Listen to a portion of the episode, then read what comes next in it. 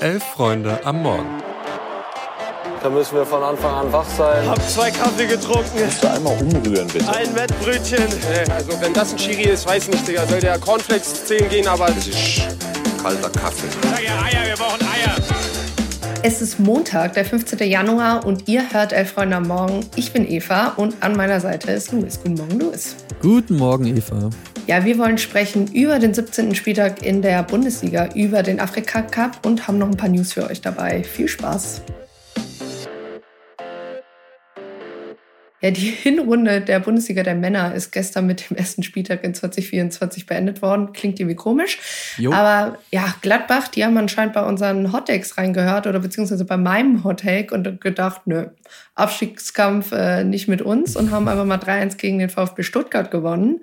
Robin Hack, der direkt nach 21 Sekunden auf Vorlage von, ja na klar, liebe Grüße an den Kollegen Felix Rocco Reitz, die Stuttgarter so dermaßen geschockt, äh, dass die überhaupt nicht wussten, was ihnen oder wie ihnen da geschieht. Die Stuttgarter hatten eigentlich schon die Mehrzahl an Chancen, aber Robin Hack macht auch sein zweites Tor. Ja, und Stuttgart, die machen eigentlich kein schlechtes Spiel, aber bis auf den Anschlusstreffer wollte den Schwaben nicht wirklich noch was gelingen und den Lucky Punch hatte am Ende dann auch nochmal Gladbach, so dass es dann am Ende eben 3-1 steht. Ja, kleiner Dämpfer, also für die Stuttgarter, der Abstand zu den Bayern ist jetzt dann doch auch nochmal ein wenig größer geworden. Ja, das stimmt. Und äh, wo du unsere Hot Takes angesprochen hast, auch ich äh, sehe nicht ganz so gut aus, weil ich habe gesagt, Stuttgart macht exakt so weiter, wie sie aufgehört haben. Aber äh, um da mal nicht so hot reinzugehen, sondern ein bisschen abgekühlter an die Analyse, ich glaube, in Stuttgart, da ist zumindest niemand böse, dass der Abstand zu den Bayern größer wird. Ich als Stuttgarter wäre eher sauer darüber, dass nach diesem Spiel ein 3-1 für Gladbach auf der Tafel steht, weil speziell im zweiten Durchgang, da hat man dann schon doch eine Menge von diesem Fußball gesehen, der den VfB bislang so stark macht. Undaf hatte gefühlt Chancen für zwei Spiele. Ich würde jetzt an deren Stelle echt nicht in Panik verfallen. Ich glaube, wenn du das Spiel von gestern zehnmal spielst, dann holst du in mehr als 50 Prozent der Fälle trotz Rückstand noch einen Punkt. Also ich glaube, doof gelaufen, aber noch kein Drama. Naja, und ob äh, Bayer oder Bayern, Hauptsache Herbstmeisterschaft, äh, denn die kann Bayer Leverkusen nach allen Berechnungen definitiv keiner mehr nehmen. Ja, es lief, glaube ich, trotzdem anders, als wir dachten, weil Leverkusen muss sich wirklich 94 Minuten lang richtig quälen gegen gut verteidigende Augsburger, aber der 24. Torabschluss, der sitzt dann zum Vergleich. Augsburg hatte vier und bei insgesamt 24 Prozent Ballbesitz. Respekt. Palacios, genau, Palacios hat da das entscheidende Tor gemacht, aber zu dem Spiel ist damit auch schon viel gesagt. Äh, dagegen die Bayern, ja. Ich fand die gut und auch humorlos, speziell so im nach vorne verteidigen waren die sehr, sehr gut. Upamecano und Delicht, die haben teilweise im gegnerischen Drittel Bälle gewonnen.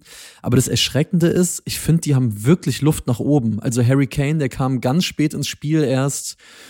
Fehlte auch lange so Tempo im Spiel mit Ball, da geht schon noch was. Ich meine, vielleicht arbeiten sie ja jetzt im Trainingslager dran. Die Bayern, die fliegen ja jetzt nach Faro, nach Portugal. Ich weiß nicht, ob es ein Spieltag nach der Winterpause, ein Trainingslager, ich weiß nicht, ob es schon mal einen komischeren Zeitpunkt gab.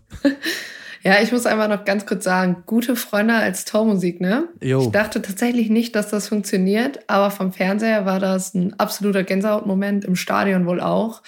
Und ich muss sagen, das ist eine Überlegung wert, das einfach so mal zu übernehmen, zumindest für den Rest der Saison. Ja, ist mir auf jeden Fall lieber als äh, das, was sonst bei den Bayern läuft. Und ich finde auch, dass das richtig gut funktioniert hat. Also ich fand generell, das war alles sehr, sehr, sehr würdevoll und angemessen da in München.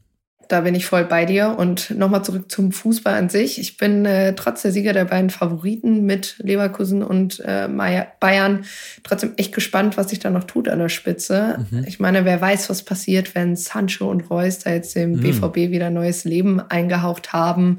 Da scheint auf jeden Fall ein bisschen gute Laune zurück zu sein bei der Borussia. Und ich sage es auch ganz ehrlich, mir wird statt einem Zweikampf so ein Fünfkampf um die Meisterschaft schon richtig gut schmecken weil das gleichzeitig auch bedeutet, dass wir nicht alle unsere Hoffnungen in einen Verein stecken müssen. Oh, ich, ich hätte da auch nichts gegen. Ähm, wenig passiert, beziehungsweise da gibt's einen Fünfkampf, aber der steht ziemlich still, weil absoluten Stillstand an diesem Wochenende gab's im Keller von Platz 13 bis 18 gab's aufgrund diverser Unentschieden und der Darmstädter Niederlage gegen den BVB nicht eine einzige Verschiebung in der Tabelle.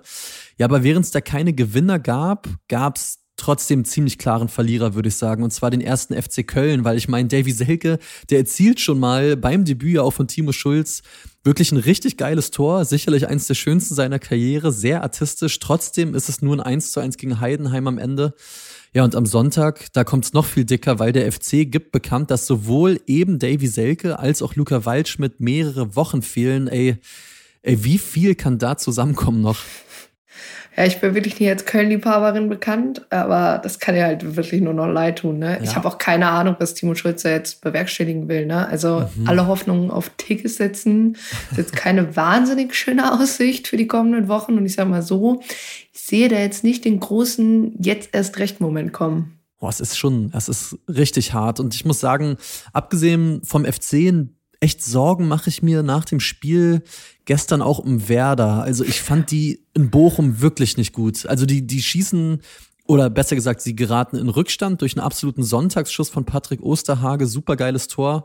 Niklas Stark haut dann auch noch ein Traumtor raus, kurz vor Schluss, aber spielerisch und auch so in Sachen Kaderqualität boah, da fehlt mir bei Werder schon einiges. Jetzt geht's zu den Bayern, da ist unter anderem Duxch gesperrt, Bittenkurt auch. Also es könnte ein ungemütlicher Jahresstart werden für Ole Werner, aber Eva, wir haben so viel noch gar nicht besprochen, so viel liegt noch auf dem Tisch, was den Bundesligaspieltag angeht. Umso besser, dass es das Themenfrühstück gibt, heute ab 11.45 Uhr hier im Feed. Tim und Nussi gehen dann nochmal rein in die diversen Spiele, also hört da gerne rein.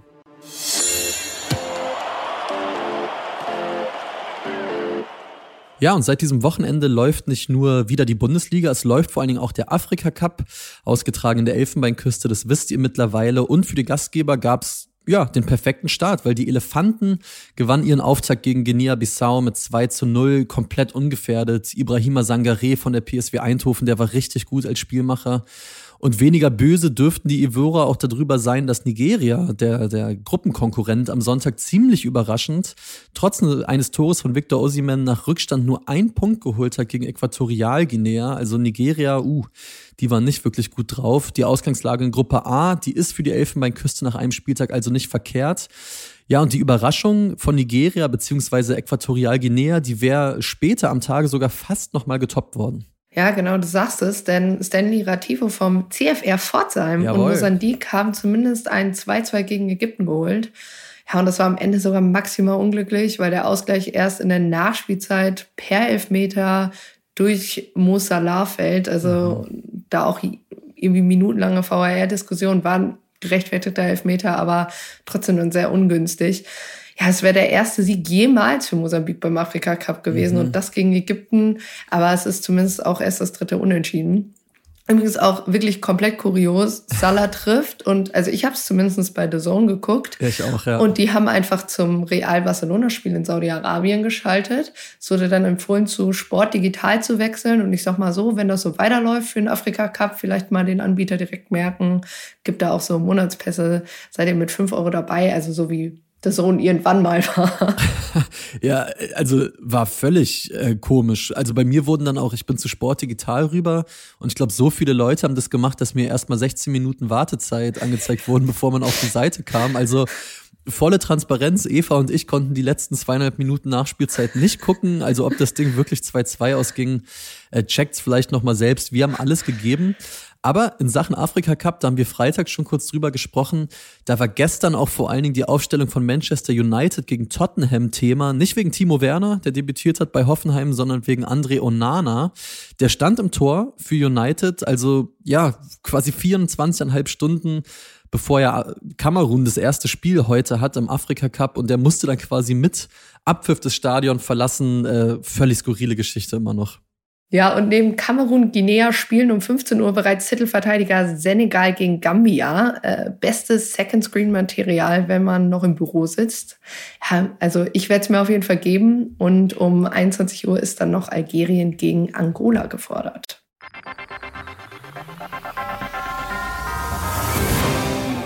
Ja, und dann äh, herzlich willkommen zur kollektiven Therapiestunde mit mir und sämtlichen Arminia-Fans dieser Nation. Ich sag's ehrlich, Luis, ähm, es gab sicherlich kein beschisseneres Timing für die Verkündung von Fabian Klos Karriereende als der Freitagabend. Ich stand irgendwo vor Osnabrück, eingeklemmt zwischen einer kompletten Jugendmannschaft des HSV im Zug oh. und wollte eigentlich nur heulen. Es gibt Kinder, die kennen Arminia Bielefeld nicht ohne Fabi Klos. Und ja, ihr könnt euch so ab Mai auf ganz viel Her Herzschmerz von meiner Seite verlassen. Merkt es euch einfach, letztes Spiel von Fabi Klos am 18.05. im Grünwalder Stadion gegen 1860. Ja, und ich hoffe einfach nur, dass er unverletzt bleibt und das Stadion bei seinem letzten Heimspiel dann auch wirklich ausverkauft ist. Ey, ich drücke die Daumen und fühle mit allen Arminen da draußen und wir können euch jetzt noch erzählen, was auf dem Transfermarkt passiert ist und hier und da. Aber nee, wir bei Elf, bei Elf Freunde, wir sehen uns ja auch immer so ein wenig als die Gralshüter der Fußballnostalgie und früher war alles besser Meckerei. Äh, deswegen kommt hier noch der Ergebnisdienst, auf den ihr wirklich alle gewartet habt, weil in Gütersloh wurde gestern richtig guter alter Hallenfußball gespielt und wie? Also folgendes Line-up.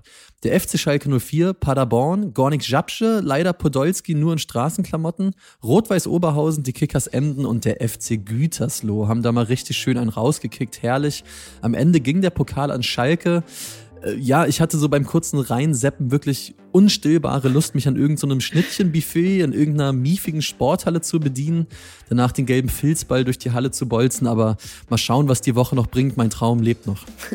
Ja, und apropos Hallenfußball, Bernd Neuendorf dachte sich bestimmt, er macht sich erstmal einen entspannten Fußballtag bei den Hallenmasters in Kiel hält eine kleine Rede. Mhm. Ja, was soll ich sagen? Das Kieler Publikum hat auf ihn erstmal scheiß DFB angestimmt. ja, stabil auf jeden Fall und liebe Grüße. Und damit wünschen wir euch auch einen guten Start in diese Woche. Wie gesagt, denkt an das Themenfrühstück. Das ist ja auch wieder da seit Freitag. So ist das. Kommt gut in die Woche, Eva. Wir hören uns. Mach's gut. Tschö.